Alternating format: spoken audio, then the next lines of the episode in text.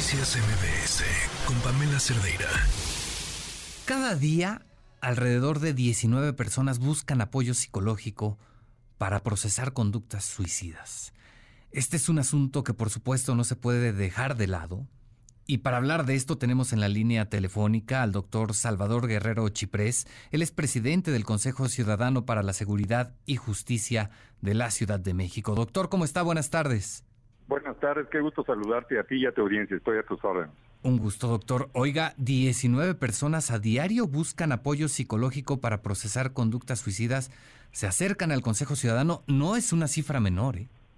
Por supuesto que no, y tampoco es menor el tamaño del fenómeno. Primer dato, 80% de todos los mexicanos vamos a enfrentar una situación de depresión profunda cercana a la ideación suicida al menos una vez en la vida.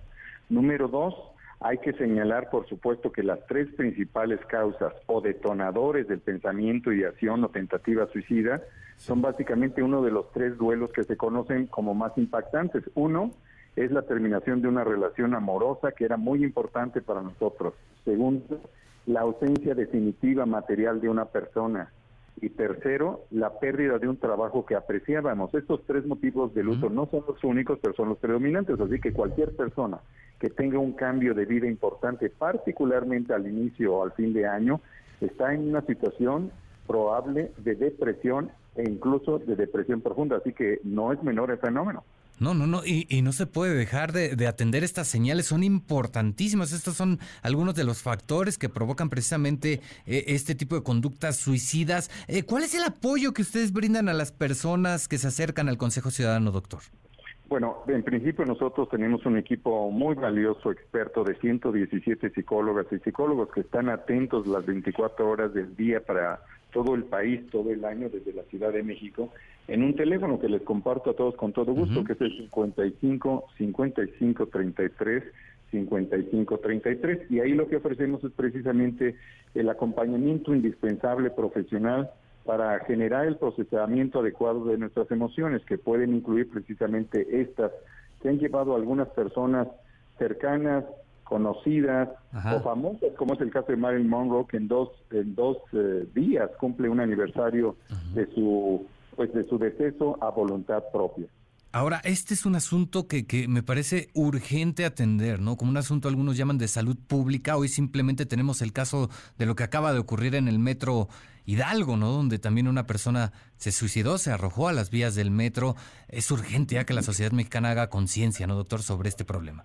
Así es. Primero que nada, no podemos tomar a la ligera una declaración donde se afirma, por ejemplo, ya no me interesa vivir, me quiero morir, no tengo nada más por qué seguir adelante. Esas afirmaciones que pueden ser expresadas por niños, porque tenemos casos de niños y niñas, son afirmaciones que hay que atender. No son clichés, no son juegos. Es necesario responsabilizarse como comunidad, como familia, como hermanos, papás, abuelos, abuelas, sobrinos de esas afirmaciones. Y por otro lado, pues decirles a todos que en el caso del Consejo Ciudadano tenemos un programa que se llama Bici a la Vida, que implica la atención no solamente telefónica, sino mediante una plataforma como puede ser Zoom, o inclusive la atención eh, presencial en algunas de las sedes del Consejo, que están en Iztapalapa, en Azcapotzalco, en Benito Juárez y también en la Alcaldía Cuauhtémoc, así como un módulo que tenemos en la Central de Abasto. Oiga, doctor, acaba de decir algo muy importante. No se deben tomar a la ligera este tipo de mensajes que, que, que eh, vamos, que proyectan las personas con conductas suicidas. Pero ¿qué, ¿cuál es el primer paso? ¿Qué es lo primero que deben hacer las personas que están eh, eh, de cerca, que conviven con una persona con, que ya manifestó una conducta suicida?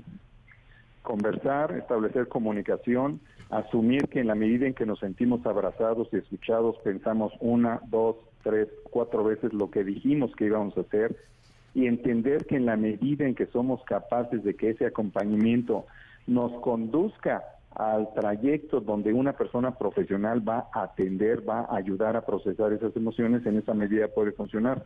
Quiero decirte que en principio los datos que tenemos en el Consejo Ciudadano nos indican que el 18% de las personas que están en tentativa, ideación o planeación suicida, siente desesperanza y la mayoría en este caso son mujeres. Y el 12% problemas familiares, también la mayoría son mujeres, un porcentaje semejante de problemas de pareja y otra vez la mayoría son mujeres. depresión, violencia, dificultad, ansiedad, trastorno psiquiátrico o duelo. Y en todos los casos, las mayoría, la mayoría son mujeres. Ok. Bueno, doctor, oiga, rapidísimo, ¿nos puede repetir el teléfono para las personas que nos están escuchando? Sí, con todo gusto, es 55 55 33 55 33, también es WhatsApp, cualquier plataforma de comunicación uno a uno y por supuesto el teléfono celular. Perfecto, doctor Salvador Guerrero, le agradezco mucho su tiempo, muchas gracias, buena tarde. Buenas tardes, Oscar, hasta luego. Noticias MBS con Pamela Cerdeira.